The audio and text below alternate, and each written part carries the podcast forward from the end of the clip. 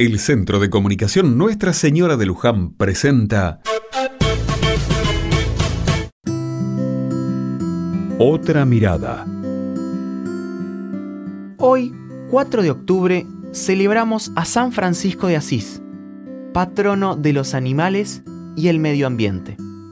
La historia cuenta que Francisco nació en la ciudad italiana de Asís en el año 1183 hijo de una familia adinerada, tuvo todo lo necesario para vivir de forma acomodada. Su vida de bienestar dio un giro cuando a los 20 años fue enviado a la guerra y tomado como prisionero durante un año. Liberado y enfermo, empezó a encontrar en la oración cierta calma. En contacto con la naturaleza, un llamado le daba una misión. Sirve al amo y no al siervo. Dios tenía grandes planes para Francisco, quien cada vez se involucraba más en su comunidad. Ayudaba a enfermos abandonados del pueblo, por lo general leprosos. Le llevaba abrigo y comida. De a poco fue despojándose de todo lo material, sintiéndose cada vez más rico. Tenía paz y una profunda compasión por los hermanos desprotegidos. La vida comunitaria el compromiso con los pobres y una vida de oración muy profunda fue sembrando un nuevo estilo de vida en la iglesia.